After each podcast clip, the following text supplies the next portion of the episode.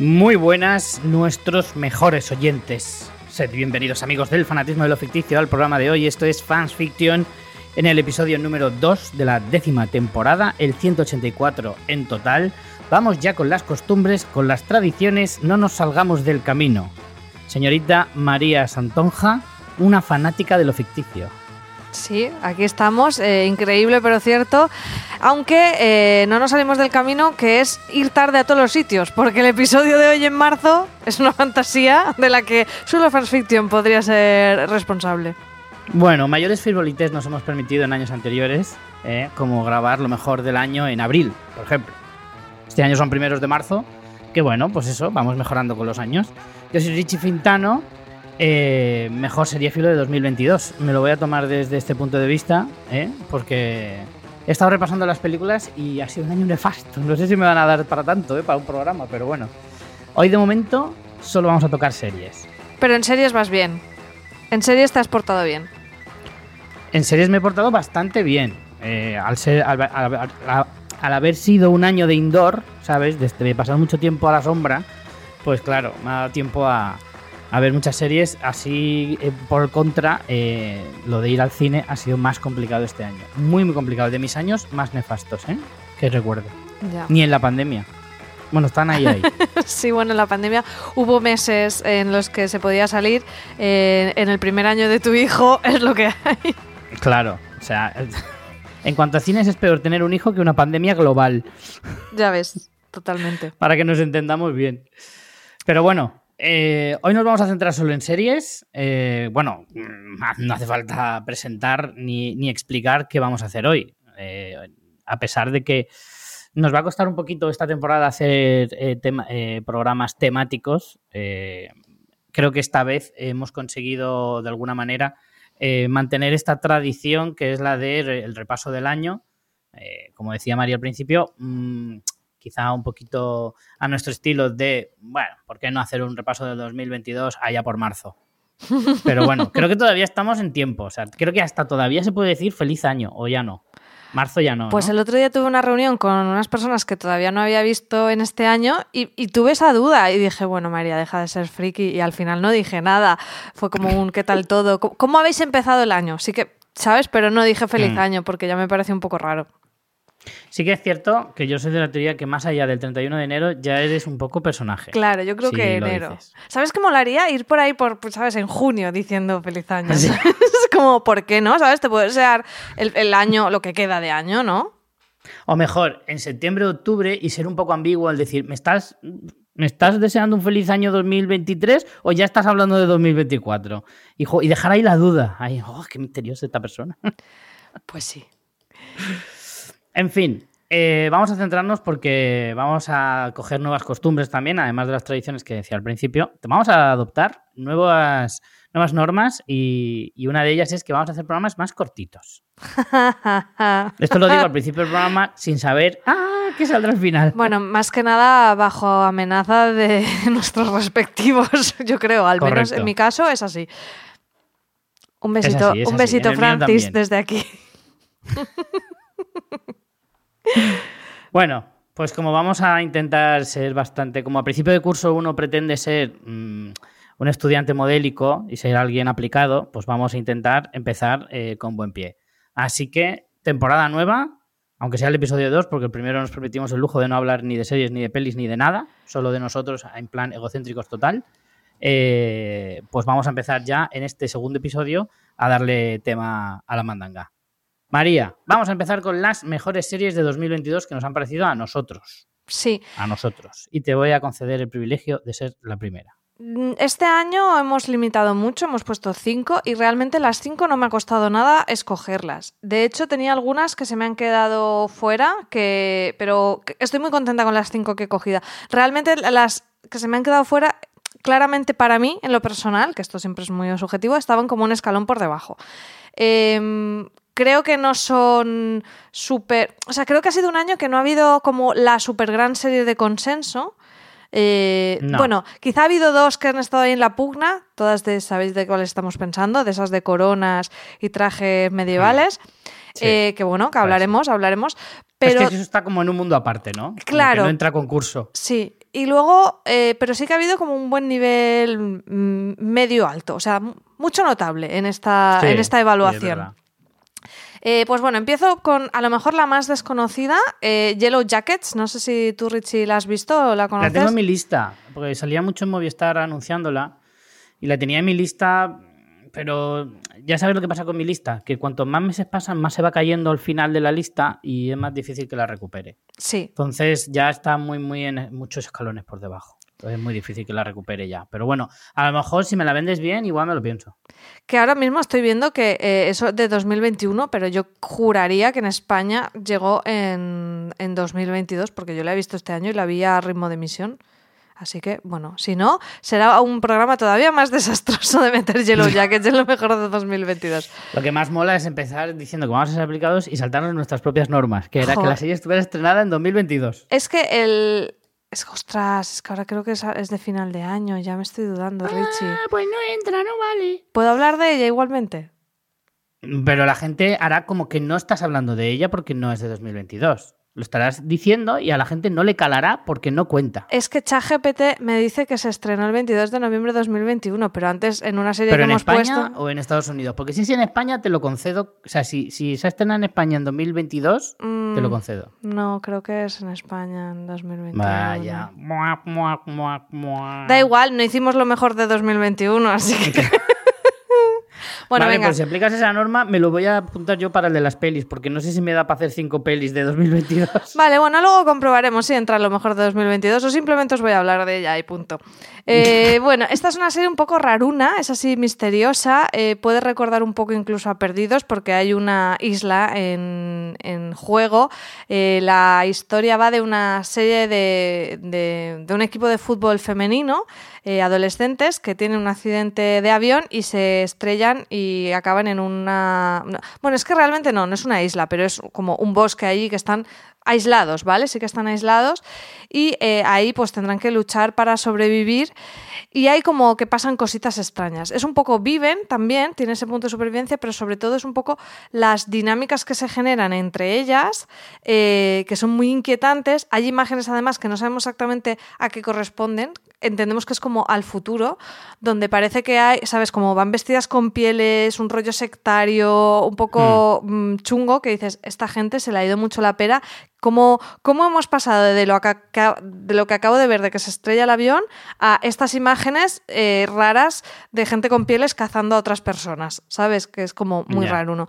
Y luego a la vez eh, tenemos eh, flash forward, bueno, flash forward o realmente es una narración en varios tiempos, más bien, eh, que las tenemos a ellas ya de adultas, porque en- son actrices distintas las que les interpretan, en el, en el, ya en la civilización de mujeres adultas, donde además el, el casting es la leche, porque está Melanie Lins- Lindsay, que la hemos visto ahora hace poco en The Last of Us, haciendo de villana, Cristina Ricci, Juliette Lewis.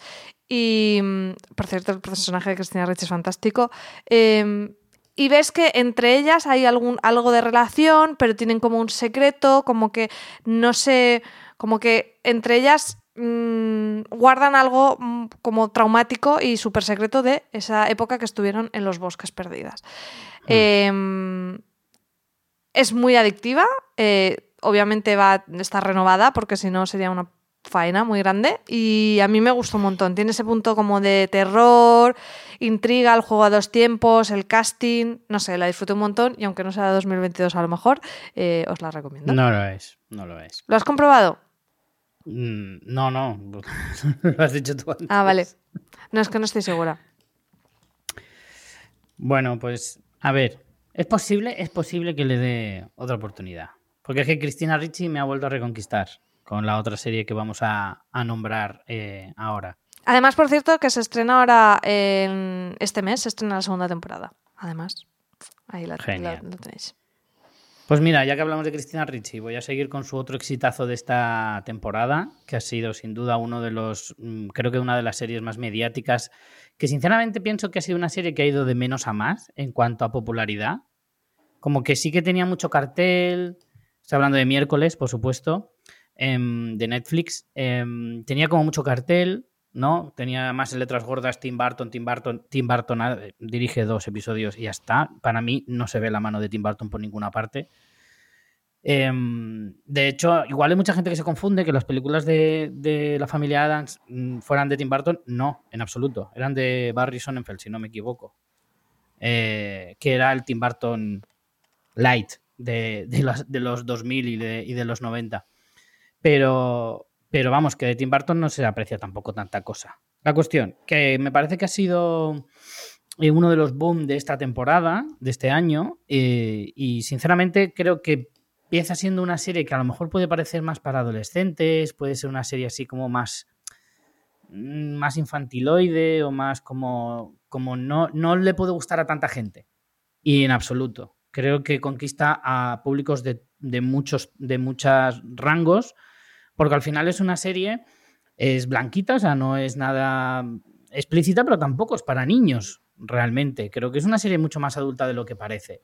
Es una historia de, detectives eh, centrada en el personaje de Miércoles, por supuesto, interpretado magistralmente por Jenna Ortega, que se va a convertir en toda una celebridad en, nada, eh, porque creo que ha pegado un pelotazo tremendo con esta serie. Eh, y realmente creo que es una serie que, como digo, Em, puede sorprender a más de uno.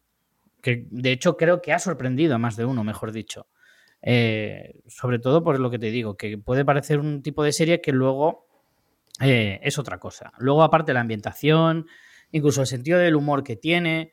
Eh, me parece que es una, una, de esas sorpresas que te llevas a lo largo de la temporada que no te esperas, que a mí me tenía enganchadísimo. Es una serie que de hecho agradeces que la tenga Netflix para tener la temporada entera y fundírtela en dos, tres días como mucho, que es lo que a mí me pasó.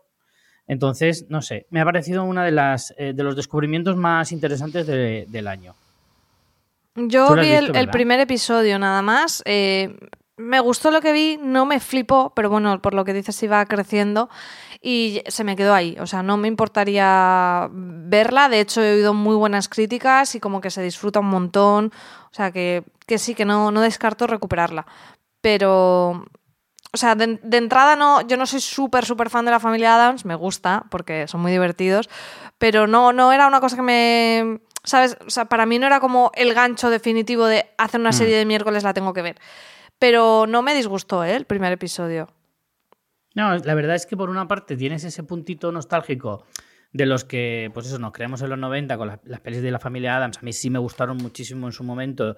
Y además es una de esas películas que un día la pillas ahí en cualquier canal de estos de, de Movistar o un día tonto te la pones por la tarde eh, de alguna plataforma.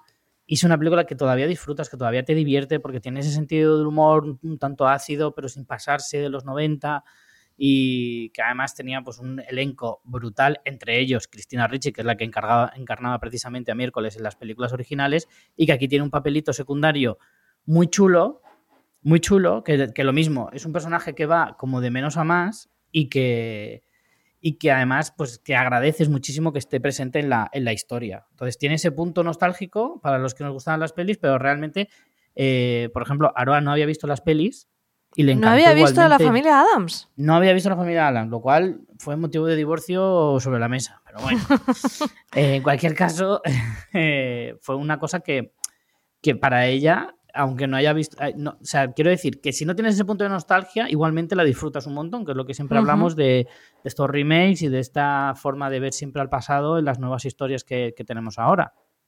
Entonces creo que puede gustar a todo tipo de público. Pues mira, con tu recomendación seguramente la recuperé, porque ahora mismo estoy en un punto que he terminado lo que estaba viendo, tengo varias cosas para empezar, nada de estreno, o sea, más estoy, tengo cositas ahí pendientes para recuperar, tipo mm, The Voice, la última temporada no la he visto y cosas así, pero, pero bueno, la puedo meter en, mi lista, sí, sí me ha dado ganas de verla. Vale, pues sigo yo. Eh, una de las que más me ha gustado y también me tuvo muy enganchada fue eh, Severians, no sé cómo se pronuncia en inglés, eh, Separación en español, una serie de Apple TV Plus eh, que se estrenó, esta sí se estrenó en 2022, no os creáis, 18 de febrero em, y me ha flipado, o sea, es una serie que la premisa, no sé si tú la conoces, Richie. La he visto anunciada, pero como Apple no la puedo ver en la tele, Apple veo muy poquito y lo veo en la tablet y me molesta un poquito, la verdad. Pues em, la premisa es, está muy guay, o sea, existe como una tecnología que te permite eh, separar tu mente para que cuando tú entres en el trabajo eh, como que te desconectes y tu yo del trabajo no tenga ni recuerdos ni sepa nada del yo del, mm, de fuera, de la vida personal y viceversa. Es decir, tú cuando te irías a trabajar sería como que entras por una puerta y de repente sales por la misma puerta. No te han pasado las ocho horas que hayas estado allí y no sabes qué ha pasado, no sabes nada. Que lo inventen ya, por favor. Bueno, bueno, no, te creas. No, me da igual las consecuencias, que lo inventen ya. Entonces, eh, tiene, pues, como toda buena ciencia ficción, muchos debates morales, ¿no? Porque, claro, eh, puede ser interesante para las empresas mantener secretismo de lo que hacen y eso puede llevar a, a lo mejor a comportamientos no muy éticos, incluso del propio trato a los trabajadores, porque tú yo de dentro podría estar sufriendo y no podría comunicártelo porque no hay forma de que tú te enteres tú yo de fuera, ¿no? Mm. Entonces, bueno, la serie está fantástica. El director es Ben Stiller, que eh, si recordáis hizo ya hace un par de años también una serie que a mí me gustó mucho de una fuga mm. de en prisión, eh, Fuga en Dan Nemora. Yo creo que la llegamos a, comentar. El protagonista es Adam Scott.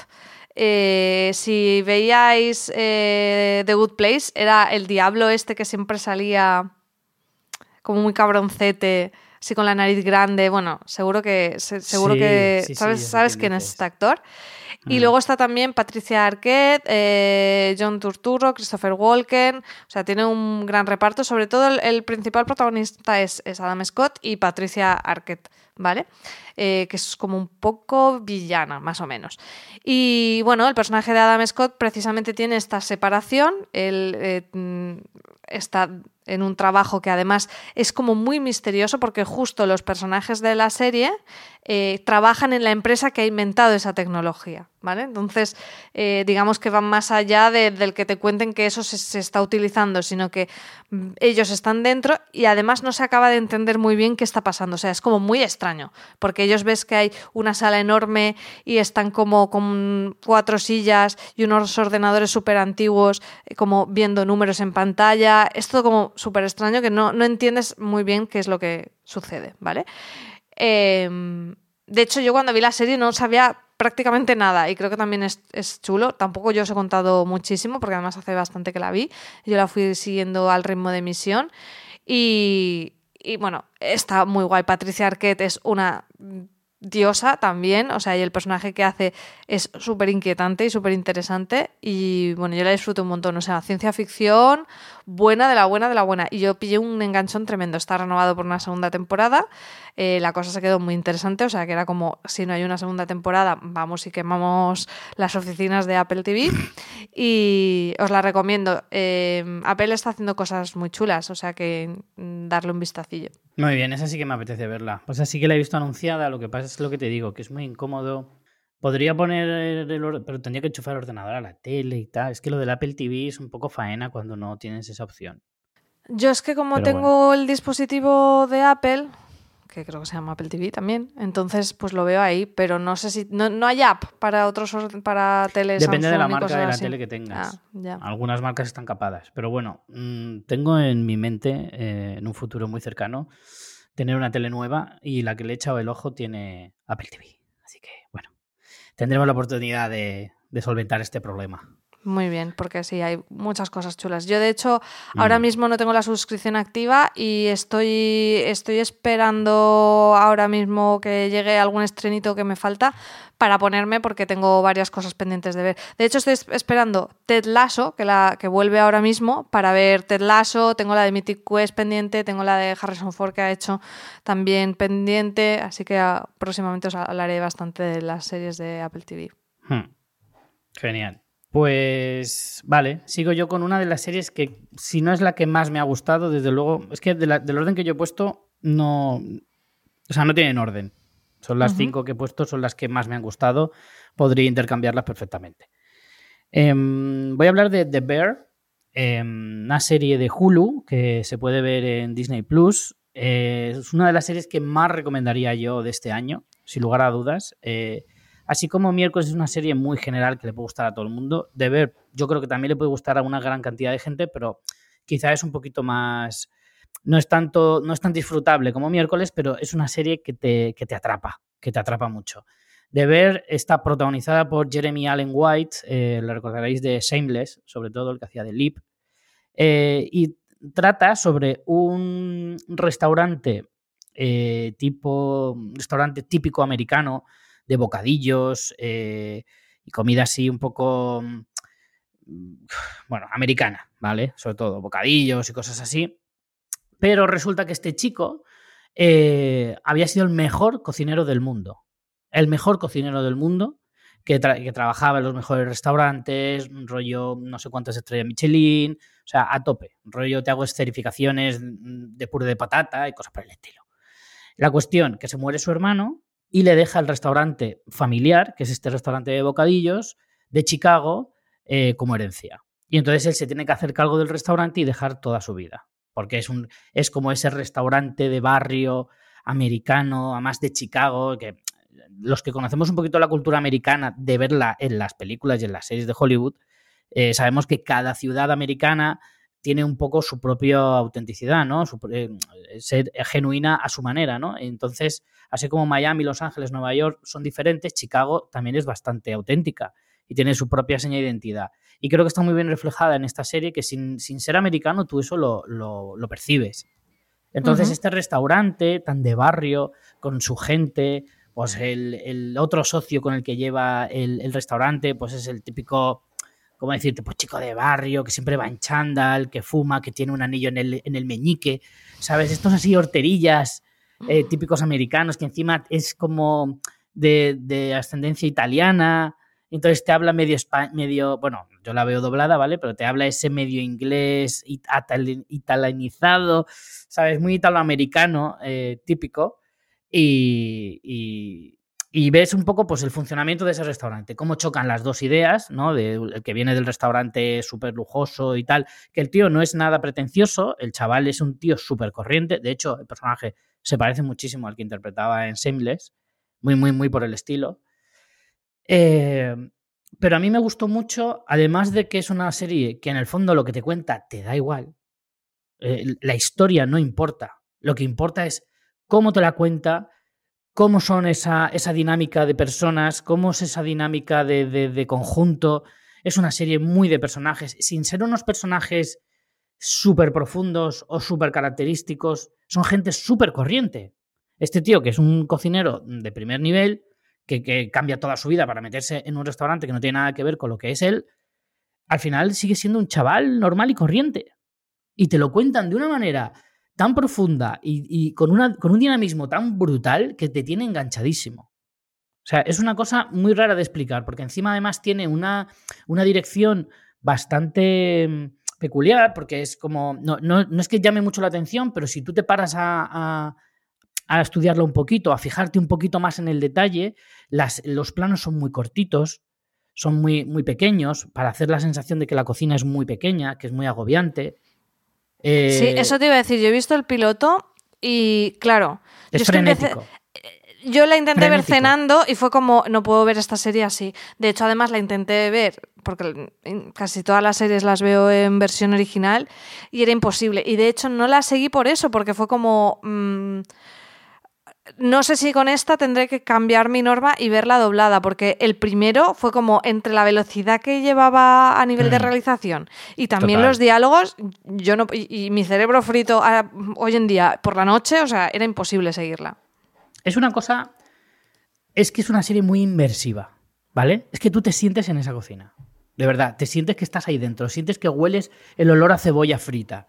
O, cómo están haciendo el puré de patata. O sea, es, es acojonante, de verdad es una serie que de verdad te atrapa, te, te envuelve y que no te, no te suelta. Y, ya te digo, en realidad lo que cuenta no es, nada gran, no es nada grandilocuente, ni te habla sobre la vida, te habla de la familia, te habla sobre las dinámicas de grupo en entornos como este, no dinámicas de grupo de empresas ni hostias de estas esquematizadas. Te está hablando de cómo funciona eh, ocho personas dentro de 60 eh, o 70 metros cuadrados, que puede ser una cocina de este tipo, que puede parecer grande, pero no lo es, porque tiene un montón de cachivaches, un montón de, mesas, etcétera, etcétera.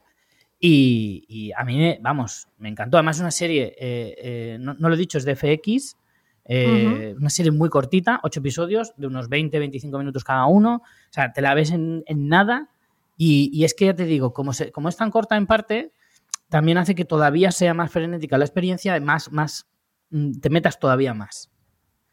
Yo la, de verdad que la recomiendo muchísimo porque te da como como un flasheado al cerebro que, viene bien, que viene bien porque te enseña ciertas cosas súper básicas de la vida, pero que dices, joder, pues es la, es la realidad.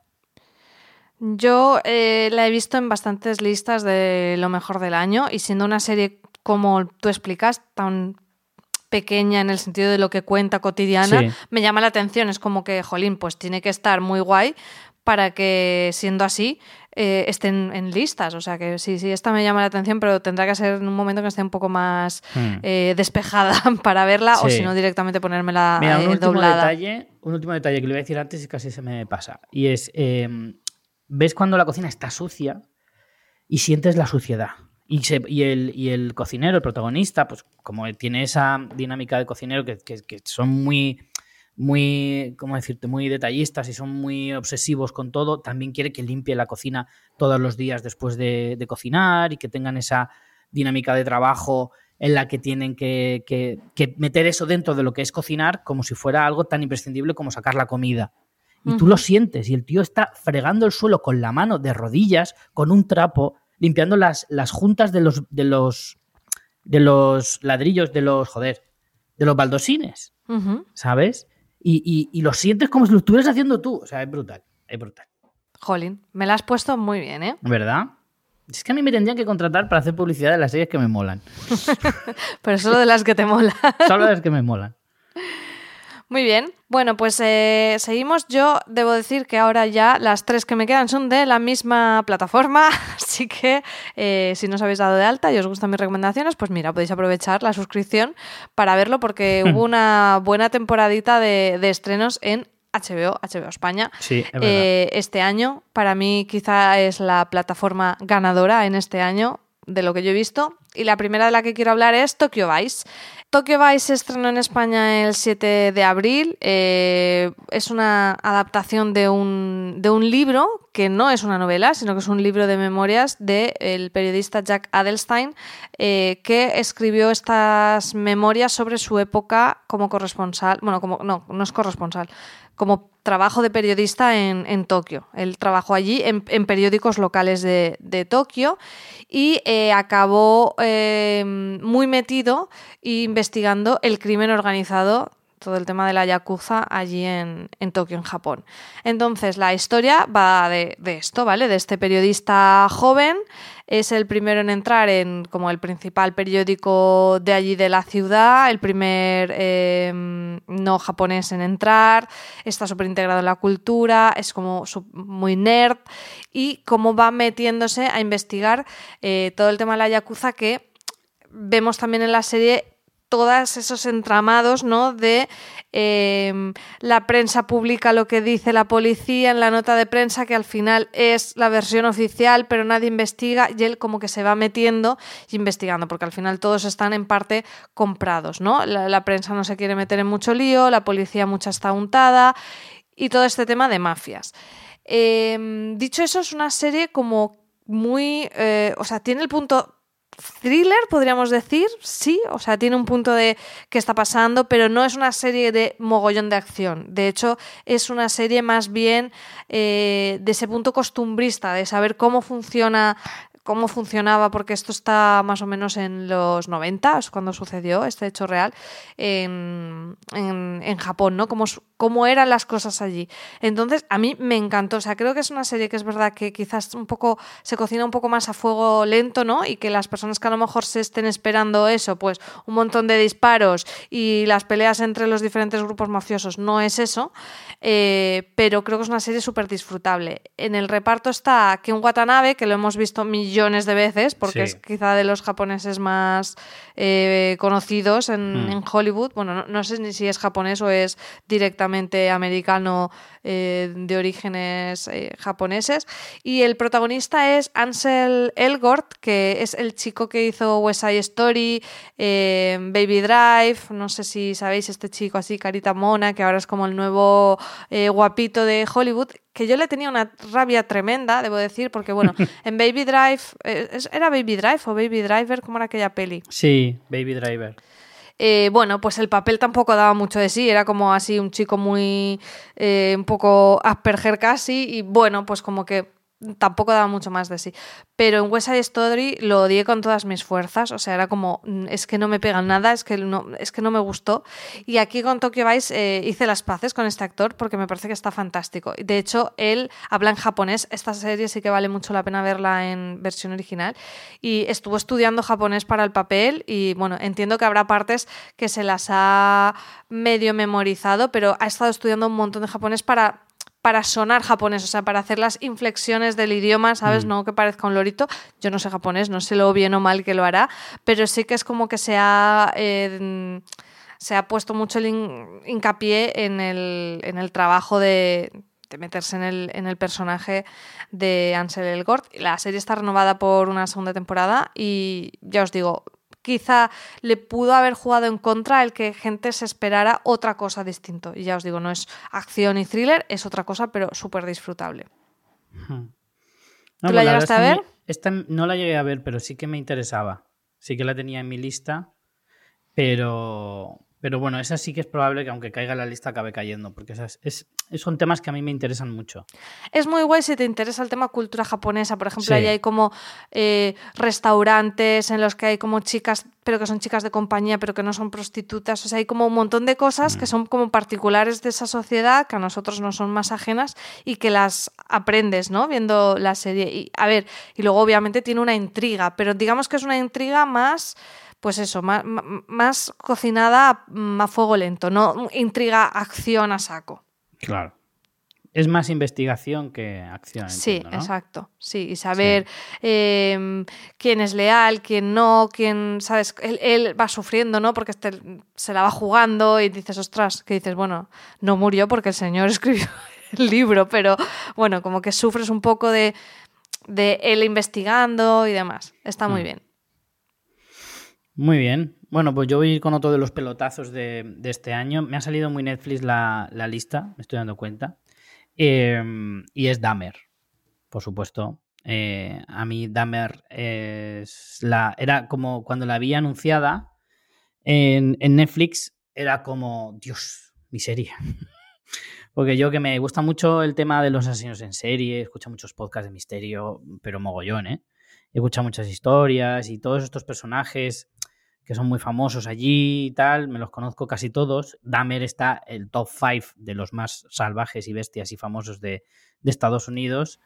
Y... O sea, tú ya conocías al asesino. Sí, sí, sí, sí. De hecho, me conocía casi toda su historia ya, porque había escuchado varios podcasts hablando de él y, de su historia y demás. Entonces, había muchas cosas que salen en la serie que yo ya conocía. No, no tan en profundidad como te cuenta la serie, evidentemente, pero, pero sí que sabía por qué se había hecho tan famoso, más o menos a cuántas personas había matado, etcétera, etcétera, que era eh, homosexual, etcétera, etcétera.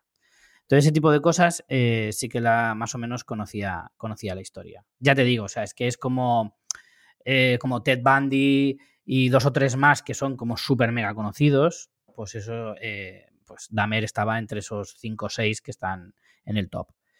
bueno, la serie, además de que ya el personaje me interesaba, Ryan Murphy es casi, casi un valor seguro. Casi todas las, las, series que yo he visto de Ryan Murphy me han encantado, me han encantado. Además que tiene una forma de contarte este tipo de historias mm, de una, de, desde un punto de vista muy cultural del Estados Unidos, pero súper accesible para todo el mundo. Es un poquito lo que hablaba antes con Deber, ¿no? que al final la cultura americana a nosotros nos llega de una manera en parte un poco ficticia, pero que nos hace entender también mucho más las historias, cuando ya llevas un bagaje de tantos años de ver tantas cosas. Y Ryan Murphy creo que es uno de los tíos que mejor representa ese tipo de, escenarios y de situaciones. Y luego está Evan Peters, que es el actor que interpreta a Dahmer, que es absolutamente brutal la interpretación. Además es que yo no sé cómo lo hacen para conseguir siempre unos parecidos tan asombrosos cuando hacen este tipo de historias, sobre todo las biográficas y demás, cómo consiguen que sea tan, tan, tan parecido. Y en este caso, Evan Peters, que yo lo he visto en, otros, en otras series e incluso en alguna película, es un tío, pues así, guapete y tal, pero dices, hostia, nunca me habría imaginado que se parece tantísimo a Jeffrey Dahmer y simplemente le cambias el pelo, le pones unas gafas. Él también además hace un tipo de interpretación que no tiene que ser nada fácil, porque precisamente Dahmer era un tío muy peculiar, eh, tenía una forma de moverse muy, muy peculiar y eh, tenía una fisionomía también un poco rara, porque era muy alto, muy esbelto, muy delgadito. Eh, y bueno, si ves algunos vídeos suyos de entrevistas y de cosas que, que se han dicho de él, en Netflix además hay otra serie documental que además ha hecho con otros personajes como Ted Bundy y demás, que se llama Las cintas de, Jeffrey Dahmer, en el que salen sus eh, entrevistas en la cárcel, etcétera, una vez ya le han cogido. Y claro, la, entonación, la forma de hablar, el acento. El tío es de Milwaukee, que Milwaukee, si no me equivoco, está bastante. Eh, bueno, esto lo estoy diciendo de memoria, igual meto la pata, pero creo que es de la mitad del país para arriba, ¿sabes? De la mitad del, del, país para, hacia el norte. Y, claro, al final ese tipo de cosas, pues en Estados Unidos, imagínate en España que tenemos 300 acentos, imagínate en Estados Unidos que es tan grande. Los acentos también varían muchísimo.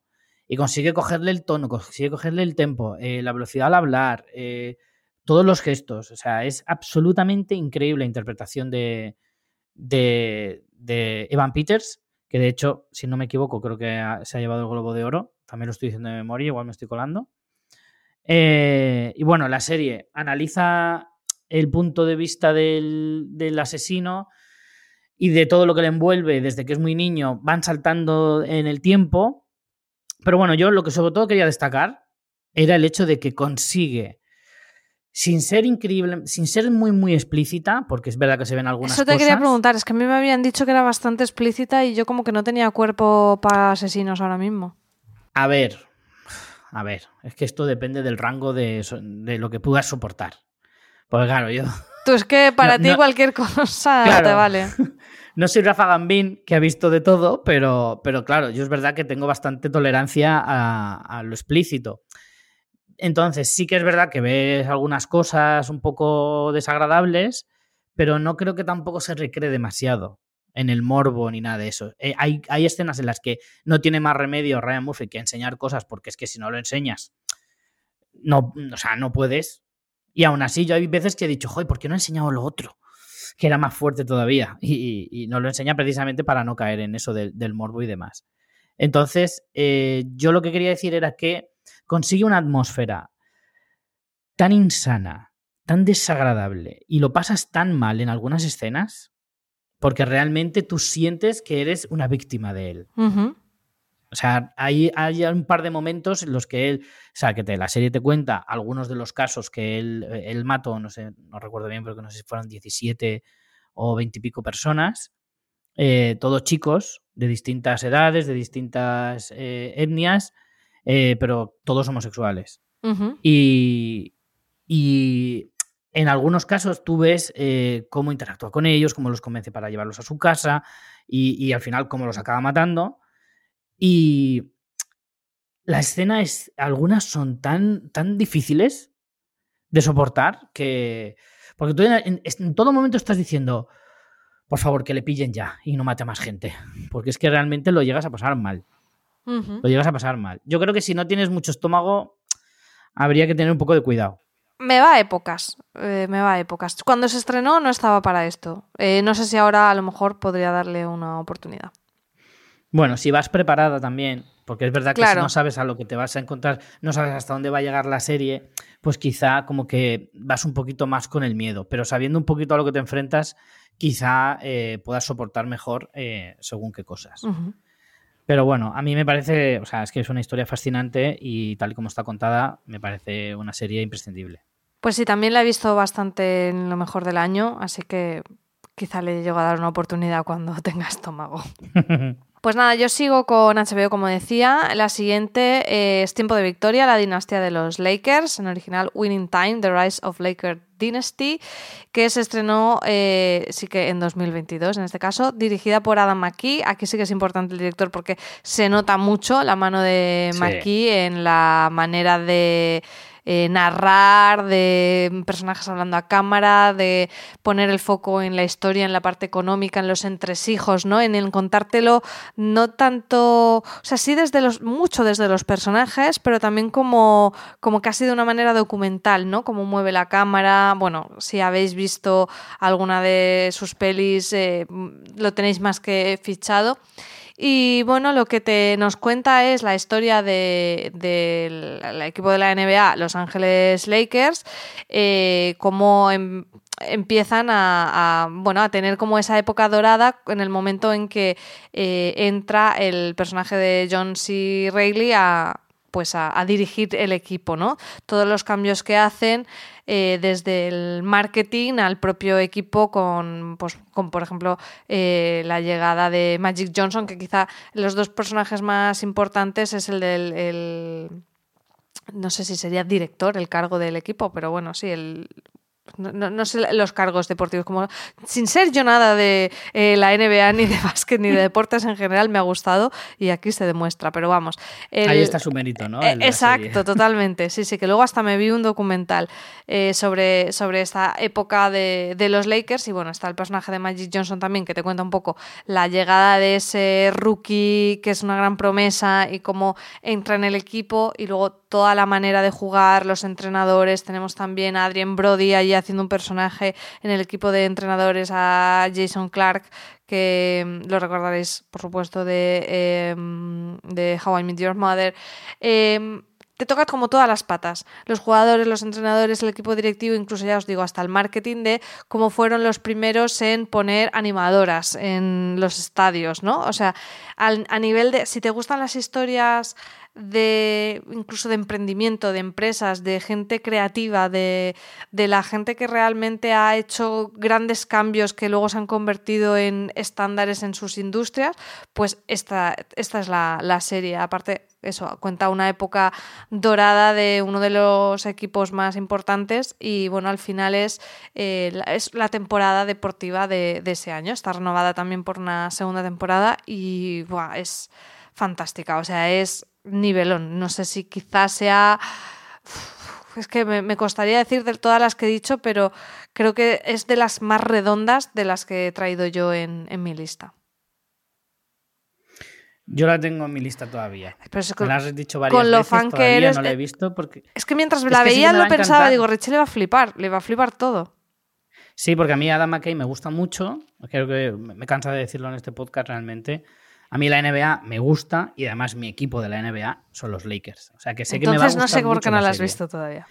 Porque la tengo ahí para cuando tenga el momento de decir ahora, ahora es Además es ese punto de que, claro, los Lakers de ahora o sea, en ese momento es como se construye esa imagen de los Lakers de ahora también, ¿no? En gran manera que nosotros ahora nos hemos criado con, con esos Lakers, pero no eran esos Lakers en ese momento. Y es toda esa construcción, eh, bueno, aparte a nivel de ambientación de época, está súper chula, bueno, porque esto es más o menos los 60, si no recuerdo mal, y es súper disfrutable. Además, es adictiva, eh, tiene un ritmazo. Este señor es que a nivel de narrativa es un genio y los actores están espectaculares. Es que John C. Reilly, que además estamos súper acostumbrados a verlo como secundario, aquí como protagonista es que es un verdadero gustazo verle. O sea, maravillosa. De verdad no os la perdáis. Y ya os digo, eh, hacerme caso que aunque no os interesen los deportes, aunque no os interese el, el, fútbol, iba a decir, el baloncesto, eh, la, podéis disfrutar igualmente. Que yo es que mm, no tengo ni idea de estos temas y me lo he pasado súper bien viéndola. Mm. Has dicho antes Jason Clark, eh, no es el actor de, mm, de cómo conoció vuestra madre. Ese es Jason Segel. Vale, pues es que es, es que es Jason Segel, porque he dicho mal el nombre, porque yo creo que es Segel. No, según lo que pone aquí en, en Infinity, es Jason Clark. A ver. Y es el que salía, bueno, salía en, la segunda de. Sí, pero es que creo que está. Salía en First Man. A ver, ahora te voy a decir la verdad. Es que Segel también creo que está. Es que están los dos. Quizás salga Segel también. Por eso te digo. No lo sé. Espérate. Sí. Sí, también está. Claro, yo me, me he liado de Vale, personaje. vale. O salen los dos. Sí, Jason. Es que como sale Jason Clark primero, Sí. en orden de importancia, pensé que te habías confundido. No, Jason Clark es el entrenador que está, eh, que además es como muy mítico y muy famoso, que tenía una fama además que, bueno, es que han rajado de los personajes reales, han rajado y entre ellos es Como este personaje. Jerry West, porque lo pone como un cabronazo eh, y es como el entrenador que se va en ese momento, pero siempre se Mm. queda allí un poco de, de asesor. Y luego eh, Jason Segel está dentro del equipo de nuevos entrenadores. Por eso, Ah, cambiamos vale, un Jason por otro Jason. Están los dos. Vale, vale. Pues entonces están los dos. Está Sally. Field también. Bueno, es que tiene un súper reparto. Sí, sí, y sí, Adrian Brody, que está además en. Está haciendo muchas cositas en series. Lo vimos también en. Ay, madre mía, cómo tengo la cabeza. La de los ricos de HBO, que me gusta mucho. No me sale. ¿En White Lotus? No, la de No. antes. Wild Lotus también. Ah, en Succession. En Succession. Tuvo un, un personaje también muy chulo. Un personaje cortito de un episodio. Y está haciendo cosillas ah, últimamente. Es que es muy bueno, ¿eh? Y estaba muy desaparecido este hombre. Pero totalmente, ¿eh? No, no, la verdad es que es muy curioso lo que ha pasado con este chico, que hace 10 años lo petaba, o hace 15 más bien, y, está súper desaparecido, lleva mucho tiempo desaparecido. Vale, pues yo voy a seguir eh, con mi promoción absoluta de Netflix, cual no se merece, con la putada que nos ha hecho recientemente, con lo de las cuentas compartidas, pero bueno, vamos a seguir un poco en esa línea. Voy con Sandman, una de las series del verano, porque fue cuando se estrenó eh, el verano pasado, eh, dirigida por Alan Heinberg y sobre todo protagonizada por Tom Sturridge, que creo que ha sido todo un descubrimiento.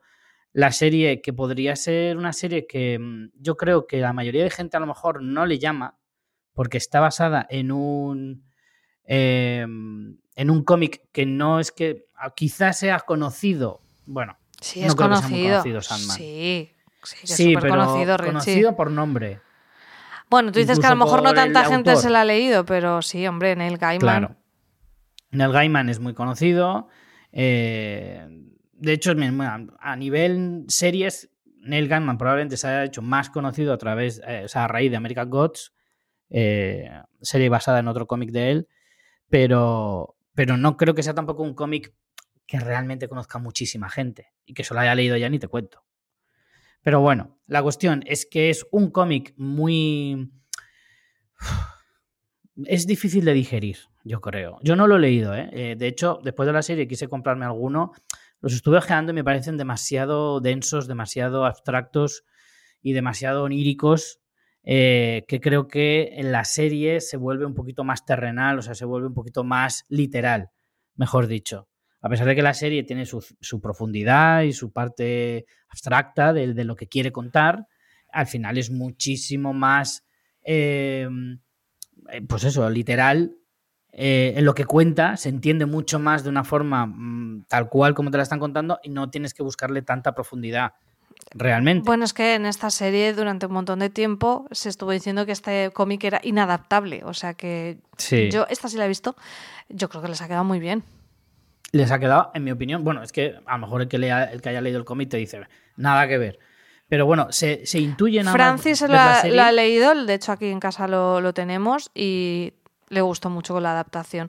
Creo que coge más, o sea, creo que no todas las historias son como literales del cómic, sino el universo y el un poco la esencia, que es lo que tú dices, Sí. todo ese mundo tan onírico, bueno, onírico, obviamente es el señor, es Morfeo el protagonista. Claro, realmente em, lo que te cuenta sí que está, pues eso, mm, es todo muy en un mundo muy, ¿cómo decir? Es que es muy difícil de explicar esta serie, ¿eh? Me está costando un montón. Em, te intenta transmitir eso, un universo tan celestial que consigue de alguna manera mm, traerlo un poquito a la Tierra, en el sentido que, que tú entiendes todo a pesar de que no estés familiarizado con el universo. Creo que sabe encajar muy bien todas las piezas y que a pesar de que son historias independientes que tú mm, a, las primeras, en los primeros episodios no sabes muy bien qué te quieren contar, pero según va avanzando la historia vas llenando el puzzle mentalmente de lo que te quiere poner, a pesar de que son como muchos escenarios diferentes, muchas historias diferentes que por una que tú una vez has acabado la temporada piensas realmente las historias no tienen mucho que ver entre ellas. El, factor común denominador es, es sí pero eso también está chulo no porque parece que últimamente todas las series son con una historia lineal y el formato episódico se pierde y creo que Sandman lo recupera de una manera maravillosa. De hecho, eh, te puedes acordar perfectamente de el episodio en el que llega mm, tal personaje, el episodio del, señor que no muere, el no sé qué, que por cierto me parece mm. la leche ese episodio. La leche. es, em, brutal. Entonces está muy bien porque, no sé, el formato, o sea, las series tenían su tenían como dos medidas, ¿no? La temporada y, la, y el, episodio. Y ahora parece que a veces hasta en algunas se diluye hasta las temporadas. No, las temporadas como no tienen mm. tema ya los episodios ni te digo. Y a mí eso me encantó de esta serie. A mí, de hecho, precisamente el que no haya mucha conexión entre las historias es lo que más me gusta, sin ser una serie antológica. Sí. Realmente es la serie sobre Sandman y lo que a mí me ha gustado más es que la serie va sobre el universo de Sandman, a través de sus historias. O sea, tú haces un mapa mental de lo que es el entorno del personaje a través de sus historias. Incluso hay un episodio en el que no sale Sandman, que es el de la cafetería. Y en ese episodio no, no aparece en ningún momento, en todo el episodio. Y, y siendo él el absoluto protagonista de todo, no necesita aparecer para que te cuenten historias sobre él y sobre su universo y lo que le rodea. Entonces, me parece que eso es lo más brillante de la serie. Que tú vas. Eh, voy a poner un ejemplo de los videojuegos que tienen mundo abierto, ¿vale? Tipo Assassin's Creed o, series, eh, o sea, videojuegos de ese tipo. Que tú eh, vas descubriendo mapa del videojuego según vas entrando en las historias que te llevan a esos distintos sitios. Pues yo me he sentido así en esta serie.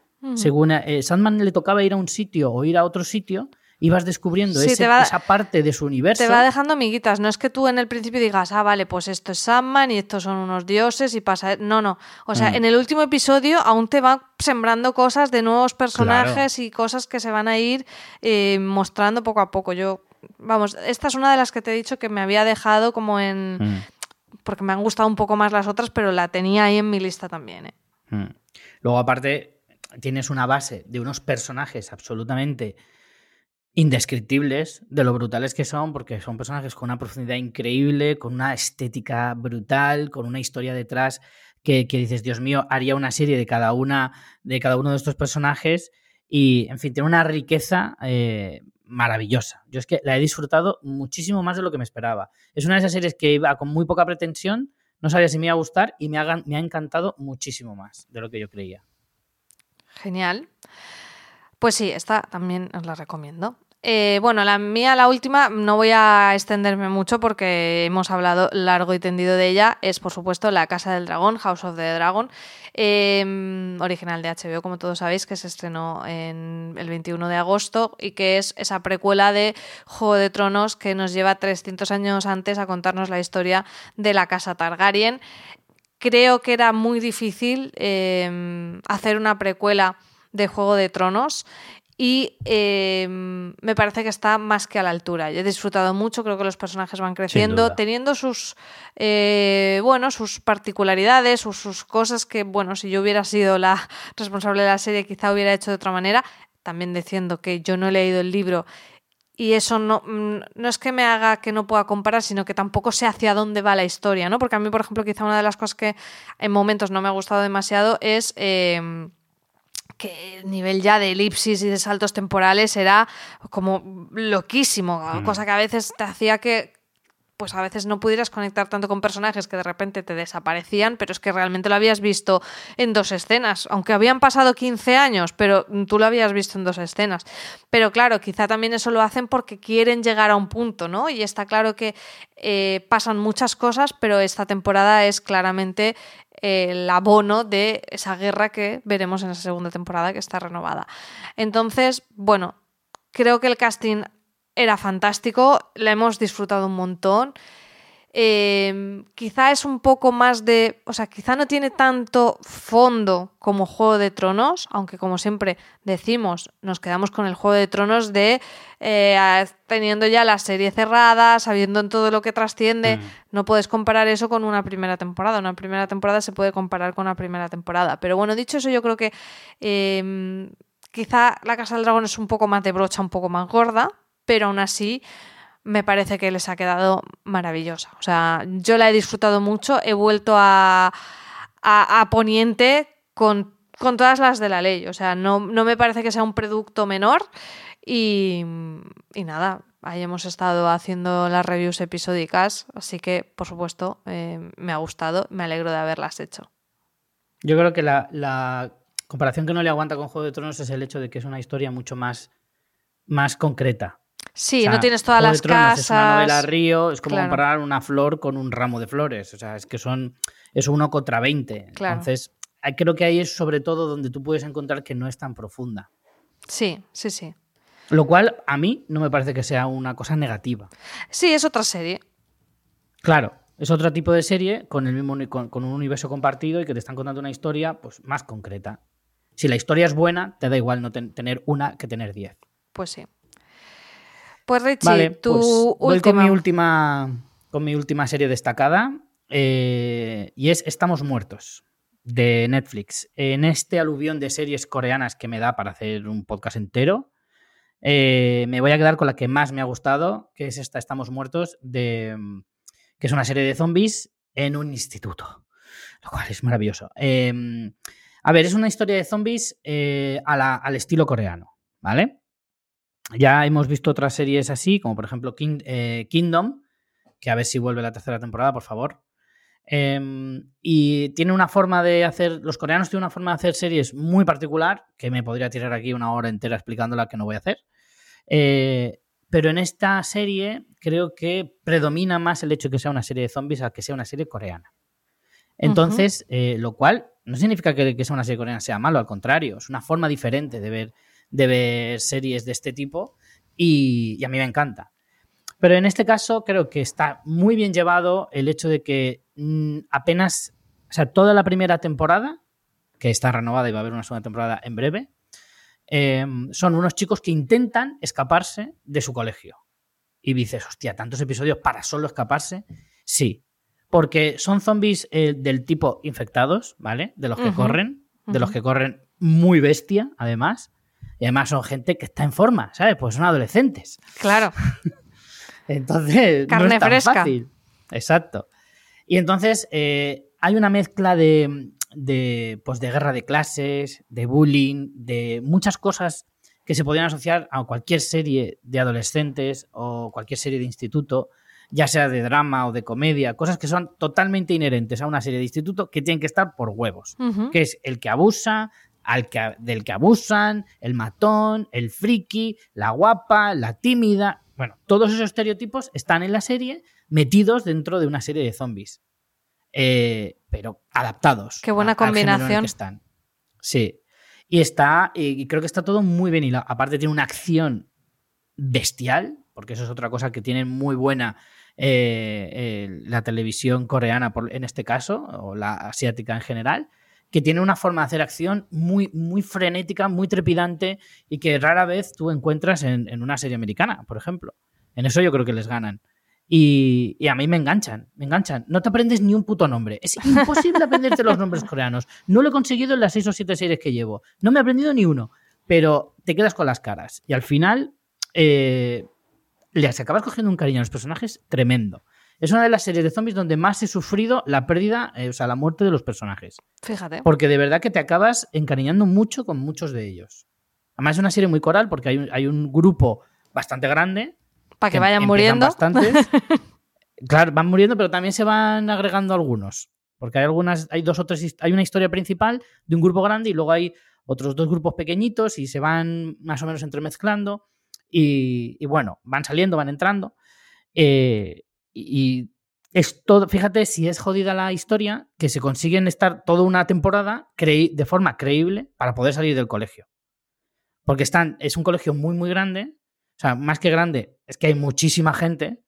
muchísima gente dentro de ese colegio y cuando estalla el brote, que estalla de forma muy, muy de repente, ¿vale? Eh, de hecho, o sea, la serie creo que pasa a lo mejor un día y medio, dos días en, eh, eh, en toda la temporada, desde que inicia el brote y es como súper masivo. Es muy rollo Guerra Mundial Z, que es como en cuestión de horas el mundo se ha venido abajo. y, y, transmite mucho esa, esa, tensión y esa forma de, de, precipitarse al vacío la sociedad de una forma que a mí, desde luego, me ha, me ha, enganchado muchísimo y es una de las series que más he disfrutado este año. Jolín, me la has vendido súper, súper bien. Muchísimo. Yo ya te digo. ¿Cuántos episodios, Richie? Pues. De memoria te diría que ocho. Yo creo. No, es que vale, bueno, pero que no es muy larga, vamos. No, no, no, no, que va, que va, no se hace larga. De hecho, a mí se me hizo cortísima. Se me hizo muy, muy corta. Vale. Pero vamos, que, que sin duda eh, de las series del año. Y de hecho estoy como loco porque eh, la segunda temporada empiece ya. Jolín, pues mira, esta ni la conocía, o sea que me la, me la apunto. Zombies es nuestra mierda. No, 12 episodios, 12, 12 episodios. Pero se te hicieron cortos, se te hicieron como 8. Sí, sí, sí. Tenías aquí también eh, como cuatro que querías apuntar como sí, que las te voy a nombrar gustado. muy rápido para no extendernos mucho más. Las nombro rápido como las series que a mí también me han gustado mucho.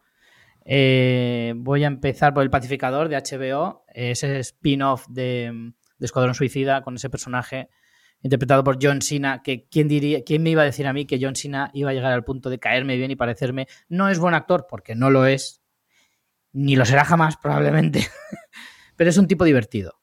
Y las cosas que hace, el tipo de películas que hace y demás, bueno, no van a ser nunca la leche, pero por lo menos en esta serie el humor de del director, que ahora se me ha ido el nombre, me cago en la leche, el de Guardianes de la Galaxia. Sí, eh... eh ah, ahí. Lo tengo en la punta de la lengua.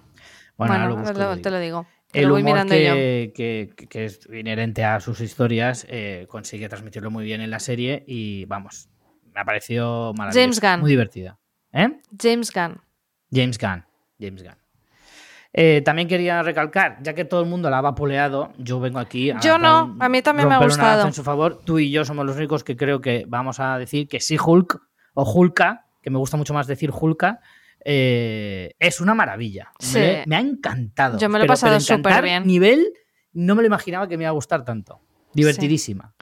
Sí, sí, yo me lo he pasado súper bien y es que además como a Tatiana Maslani la adoro sobre todas las Yo cosas, también. pues eh, me lo he pasado súper bien. Es que, a ver, no sé la gente que se esperaba, quiero decir, es una, Claro. es una serie que te cuenta lo que te cuenta, no pretende ser la super, ¿sabes? O sea, no es Endgame, ¿sabes lo que te quiero decir? Evidentemente. No Aparte quiere que te la serlo. Como, es una comedia de Marvel, ¿de acuerdo? Claro, es una comedia. Sí, sí, O sea, sí. Marvel ya le mete comedia a sus historias más o menos serias, entre comillas, pues si te la vende como comedia directamente, evidentemente eso es lo que vas a ver. Por lo tanto, a mí me ha gustado muchísimo. Aparte de como Hulk es mi debilidad, pues, pues es que me encanta. Me encanta. Eh, y dos más muy rápidas. Una es Diabolical, una serie de animación basada en el universo de The Voice, con cada episodio con un tipo de animación diferente, pero todas eh, un poquito más tirando a la comedia, un poco a los dibujos así, un poquito eh, pues que traspasan un poco la línea, pues como es The Voice, que se, que se pasa un poquito de la línea, bueno, un poquito bastante, pues esta serie es súper cortita porque son, más bien, más que una serie de animaciones, son cortos de animación, porque la mayoría de sus episodios duran entre 8 y 12 minutos aproximadamente, se ve, vamos, te las puedes ver de una sentada, y son muy chulos, muy chulos, muy chulos. A mí me, me gustó mucho. Y por último, eh, Pam y Tommy, la miniserie sobre Ay, me quedó el escándalo de Pamela Anderson y su vídeo robado y que te cuenta un poco la historia y tal y cual, que te enseña mucho cómo eran los 90. eh, maravillosa, maravillosa. Me ha gustado un montón. De hecho, acaba de sacar Pamela Anderson un documental en Netflix contando su versión de lo que sucedió, porque no estaba muy contenta con, con esta serie y que también lo voy a ver, por supuestísimo. Porque es que al final Pamela Anderson es, es cultura pop mm, 100% de los 90 y los que hemos crecido viendo ese bañador rojo contoneándose por las playas de, de Malibu, pues claro, teníamos que verlo, teníamos que verlo. Jo, pues a mí me quedó pendiente, pero, pero también me llama mucho la atención. Yo traigo un par más, eh, porque me ha apuntado a la tuya de She-Hulk. Eh, Inventing Anna, de Netflix, eh, Descubriendo a Ana, basada en una historia real de una chavalita de unos veintipoco años eh, que no sabemos muy bien Mm. cómo, lió a un montón de es, gente, vale. estafó un pastizal, se fue juntando con toda la jet set eh, neoyorquina. Era como un pequeño Nicolás, versión sí. bien gentía, ¿no? Es una historia loquísima de esas fascinantes de cómo esto llegó a pasar. Un poco lo Mm. rollo el Atrápame si puedes de, de- de Spielberg, ¿sabes? Ese rollo de historia. Muy, muy interesante, muy chula. Y después de After Party, también de Apple TV Plus, eh, que es una historia eh, muy sencillita. Es el típico Murder Mystery, ¿vale? La típica historia de el, el- ¿quién, quién ha sido. Bueno, es que en español no, pero bueno, las historias Who Done It, que se dice en inglés. No, me- no me gusta estar usando tanto anglicismo, pero en este caso eh, no, no sé exactamente cómo es. El, el, el quién ha sido, pero es que no se usa en español. Eh, entonces es en una fiesta de reunión de un instituto, la típica reunión de que quedan después de los 15 años o lo que sea, se juntan, uno de ellos es un mega rico de la leche y eh, hay una ses- y, y les hace como la after party, o sea, después de la típica reunión se van a, a su casa, ¿vale? A hacer como el, after party. Y hay un asesinato. Entonces, cada una de las historias es eh, re- recomponer esas piezas, pero lo más guay es que cada episodio tiene un tono diferente. Uno es más comedia, otro es terror, otra es en animación. O sea, cada episodio juega con géneros. Una es musical, que es maravilloso. Entonces, bueno, bueno, bueno. está muy chula. Está para cuando te des el alta en, en Apple, te la, te la ves porque maldito, está muy maldito simpático. seas Steve Jobs, desde la tumba, que me has hecho puñetera esta. Pues no puedo ver todas estas series tan chulas. Pues esta yo la disfruté mucho. También es una serie sencillita y tal, pero muy chula. Si os ha gustado la de Solo asesinatos en el edificio, por ejemplo, pues es muy en esa línea. Bueno, a mí no me ha gustado mucho esa, ¿eh? Me la dejé.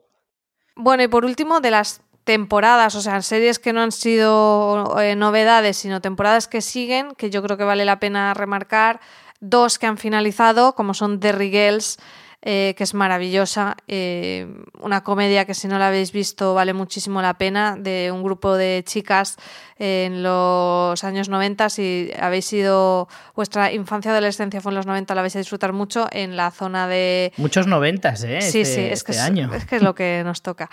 Eh, En la época, en la época. En Irlanda del Norte con todo el conflicto de, del IRA y demás como telón de fondo, pero al final es su adolescencia. El- la última temporada ha sido maravillosa, una despedida fantástica para unos personajes muy locos, muy histriónicos y Pero maravillosos. ¿es rollo Sex Education? Mm, no, no exactamente. O sea, no. eh, son menos personajes, es más. Es más el grupo de amigas y están como muy colgadas. No sé, no sé Mm. cómo definirlo. Es, es, es una comedia muy loca. O sea, más tirando a lo mejor al humor más inglés, quizá. Mm. Más bien. Eh, y luego The Good Fight, que la pena que tengo de que haya finalizado The Good Fight en su sexta temporada, o sea, era para mí, eh, no sé, yo, yo era una serie que cada episodio que terminaba terminaba con subidón, googleando cosas que han Mm. pasado en la actualidad en Estados Unidos. Me da mucha pena, pero me parece muy bonito el final que le dan. Eh, no me gustó una parte, por no spoilear, una parte personal, en, en el final, una parte personal de lo que hace Diane, pero después creo que tenía un sentido, ¿no? Desde esa visión de eh, la temporada todo el tiempo te está hablando de esa América dividida que tenemos ahora en Mm. día, hoy en día, tan, tan a los extremos. Y creo que esa decisión final de Diane es un poco el reconciliar de nuevo las dos Américas. Y para los que lo hayáis visto, Mm. sabréis a qué me refiero. Y bueno, siempre con sus, ton, sus casos interesantes y sus puntos de fantasía locos, como esa mega sociedad secreta que aparece ahí de repente. Sí, eh, pero que solo a, solo a, a los creadores de, de Good Fight les puede salir bien esas cosas tan, tan Tal locas. cual.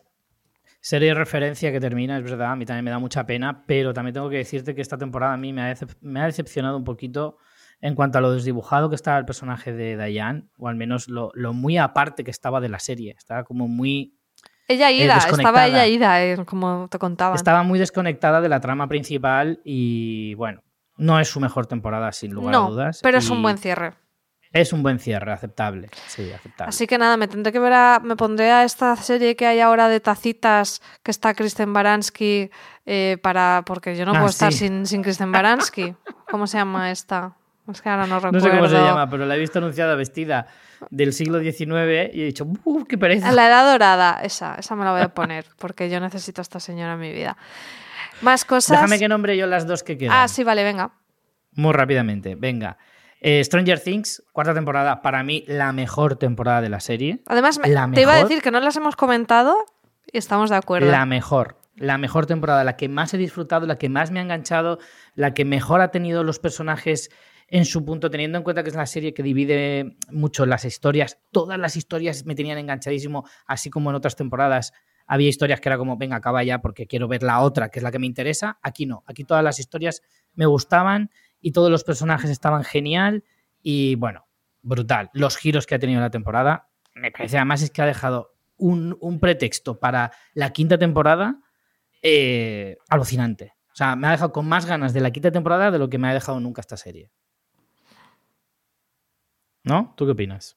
Sí, yo la he disfrutado un montón. Voy a tener siempre un gran recuerdo de ella porque yo estaba muy embarazada, muy gorda, viéndola eh, este verano y hacía tiempo que no me enganchaba tanto. Las anteriores, bueno, pues las vi, siempre, me- bueno, te lo pasas bien, pero estoy de acuerdo contigo en que esta era como que tenía enganchón, tenía ganas de que llegara la noche para ponerme un episodio. Tal cual, tal cual. Y por último, The White Lotus, que nos ha gustado mucho a los dos, aunque a mí esta segunda temporada me ha gustado menos que la primera. Me gustó más la primera, me gustaron más los personajes, me gustó más la trama, me gustó más el entorno. En esta hay cosas a lo mejor incluso más turbias. En esta segunda temporada hay cosas más turbias que en la primera. Pero, pero bueno, esta historia de ricachones en un resort y esas vacaciones que se pegan, eh, dándonos un poquito de envidia, pero al mismo tiempo viendo cómo se despeñan sus vidas, en el fondo te hace sentir un poquito mejor. Peor persona, pero mejor por dentro. Eh, Sí, yo... y, no sé, me ha- eh, el tipo de serie que es me gusta. Pero esta segunda temporada me parece que, que está un poquito por debajo. Para mí, eh, The White Lotus no la he puesto en lo mejor del año porque ponemos temporadas nuevas. Si no, la pondría sin duda entre esas cinco si hubiéramos puesto esas normas. Aunque bueno, contar que la he puesto, porque total he puesto una de 2021, así que White Lotus Sí. entra en mis cinco. Eh, yo no había visto la primera, o sea que es para mí 2022 es el año de White Lotus porque he visto las dos temporadas en este año. Mm. Eh, me ha flipado. Además, es una de las series que después de verla, Francis y yo estamos debatiendo y debatiendo sobre estos personajes, de quién es más mala persona, sobre lo que nos quieren contar. Y bueno, me encanta. O sea, más allá de ver esos resorts y luego buscar en Google cuáles son las ubicaciones reales donde se ha Claro. rodado, eh, a mí me han, me han encantado las dos y creo que se reinventa bastante la segunda temporada. O sea, no es exactamente la misma serie y a mí eso me parece No. muy interesante. No, no, no. Eso sí que es un punto a favor, pero para mí, ya te digo, tiene un nivel un poquito inferior. Y nada, solo dos decepciones. Hemos sido muy benévolos este año, ¿eh? Hemos Sí, pero una pero muy bueno. gran decepción porque quizá Sí. algunos estaréis diciendo 2022, la gran serie era el La Casa del Dragón y El Señor de los Anillos. No para Sí. nosotros. Al menos Richie tampoco lo hemos comentado, pero para mí ha sido muy decepcionante. Me ha parecido aburrida, no me interesaban nada los personajes. Eh, era todo como, mira qué fondo de pantalla más bonito, mira qué fondo de pantalla más bonito, pero Mm. me está dando igual todo lo que me están contando. O sea, para mí es la gran decepción con mayúsculas. Lo triste es que se están hablando muchos rumores de si la serie va a haber segunda temporada, si no, qué va a pasar con, esa, con ese megaproyecto multimega millonario. Lo más triste es que en el fondo me da igual. Exacto. Me da igual si la cancelan. Porque, o sea, si la, si la hacen una, una segunda temporada, la veré con la esperanza de que, de que remonte y que al final se acabe convirtiendo en una serie que merezca la pena. Pero si la cancelaran mañana, no me, Me daría lo más mundo, mínimo. Lo cual me parece tristísimo. Tristísimo, Sí. tristísimo, tristísimo. Con lo que Sí, sí, nosotros hemos luego, sido. No solo es la mayor decepción del año, sino que probablemente sea la mayor decepción del último lustro. Perfectamente. Sí. Además, eh, las comparaciones que eran inevitables y odiosas, pero para mí, fíjate todo lo que nos cuenta La Casa del Dragón y esto es el preludio de nada, o sea, era como, es que lo que pasa en el último episodio para mí tenía que haber pasado en el episodio 3. Entonces, eh, me, parece, me parece fallida por todos lados, no me gusta, no me gusta lo que me cuenta, no me- es que no me gusta nada, así que fatal. Y la otra decepción eh, es Miss Marvel. Me queda aún un episodio por ver, pero era una serie que yo le tenía bastantes ganas. Bueno, pero es que la, la he, la he abandonado y la he retomado no sé cuántas veces. De hecho, ayer vi el penúltimo, porque es que pero la quiero terminar. Pero a mí Miss Marvel he leído, no todos los cómics, pero he leído bastantes de los cómics, es un personaje que me gusta mucho y es que no entiendo lo que han hecho. Ella me gusta. Es inexplicable. Ella, es inexplicable. ella tiene mucho carisma, pero se han inventado el origen, se han inventado los poderes, los poderes y luego, o sea, cuando se vaya a Pakistán, hay una escena que teóricamente debería ser dramática allí con unos trenes, con un hecho histórico, y la gente está pasando que dices, ¿están abriendo, no sé, un Walmart o es un hecho histórico ah. trágico? O sea, es como nada funciona, el ritmo es horrible, los villanos me dan igual, me da igual todo, no me gusta, me gusta mucho la madre. y ella sí me gusta. Pero la historia es una caca de la vaca y me da mucha pena porque le tenía muchas ganas. Pues yo a mí no me gusta nada. No me gusta, por no gustarme, no me gusta ni la cabecera. No me gusta nada, ni el personaje, ni los secundarios, ni los poderes, nada de nada. Cero. Lo que no me explico todavía, que haya visto cinco de los seis episodios, me queda uno y, en el fondo me fastidia, porque si ya he llegado hasta el quinto, pues veré el sexto por el completismo absoluto de ver todo lo del universo Marvel. Pero es mi único aliciente para ver, eh, terminar de ver Miss Marvel, que me parece un truño de proporciones eh, bíblicas. Pues sí. Una pena. Hasta aquí mi alegato, señoría. Yo no es por completismo, yo de hecho hay cosas que no estoy viendo ya de Marvel, yo ya, eso es un tema que podemos hablar, yo ya me he caído tanto en Marvel como en Star Wars, ya se me fue el completismo, pero es un personaje que le mm. tenía ganas y no. Así que bueno, ahí tenéis nuestro ¿eh? repaso. Sí, sí, es un tema. Deberíamos hablar un día del de tema del completismo eh, detenidamente. Hmm. Eh, nada, por último, Jolín, daros las gracias. Qué acogida hemos tenido. estamos súper emocionados. Los mensajes tan bonitos que nos habéis hecho llegar. Eh, tenemos en Evox ahora mismo 53 mensajes. O sea, os habéis vuelto loquísimos y no podemos en Twitter leerlos también todos. Una de mensajes. Sí sí, sí, sí, Pero así haciendo un scroll rápido, voy a leer unos cuantos así. Eh, si quieres, Richie, como yo leo más rápido que tú, Guiño, guiño. Voy a leer así unos cuantos rápidos, ¿vale? Ángel Celestial, cuánta alegría me da volver a escuchar. Bravo. Eh, Luis Martínez, por fin. Carlos Gómez, grandes. Aishane, buen repaso por la historia del podcast de dos históricos como vosotros. Os sigo desde Cosas de Casa. Esos son ya ocho años, así que subáis lo que subáis, vuestras voces son un happy place. PJ Cleaner, qué maravilla de aniversario y qué bonito haber compartido con vosotros parte de este trayecto. Ojalá diez temporadas más. Eh, anónimo, welcome back, pareja de oro y felicidades por vuestros respectivos peques. Ojalá poder escucharos, aunque sea una vez al mes. Gracias por estos años. Jess Enterragado, qué gustazo volver a escucharos. Yo sigo poniendo todos poniendo fotos a las carpetas, Richie, a las que guardo para mí. Y sigo con mi Excel de series y pelis. Lo he disfrutado muchísimo y vamos a por otros de 10. Eh, gózalo, qué buena me mandó una, me mandó una captura Jess por privado en Instagram y es tal cual como lo que tengo yo, como lo que hacía yo antes. Gózalo dice, qué buena noticia tener noticias vuestras. Felicidades por la nueva generación de podcasters. Cruzo los dedos para que esto no sea una despedida, sino un reencuentro. Eh, José Sanchís, qué ganas había de volver a escuchar. Sigo aquí con mi suscripción desde que os conocí. Fuisteis mi primer podcast. Mi Gartri, antes que nada, mis dieces y qué alegría teneros de vuelta de nuevo. Al grano, fucking fútbol no funcionó porque, porque sois del Madrid, básicamente. Y sí, con todos mis respetos, era tremendo. Qué bueno, qué bueno eh, otro, oíros de nuevo, perdón. Te quiero, mi Gartri. Te amo. Tony Santos, hola chicos, muchas felicidades por estos 10 añazos. Yo llevo siguiendo solamente 9.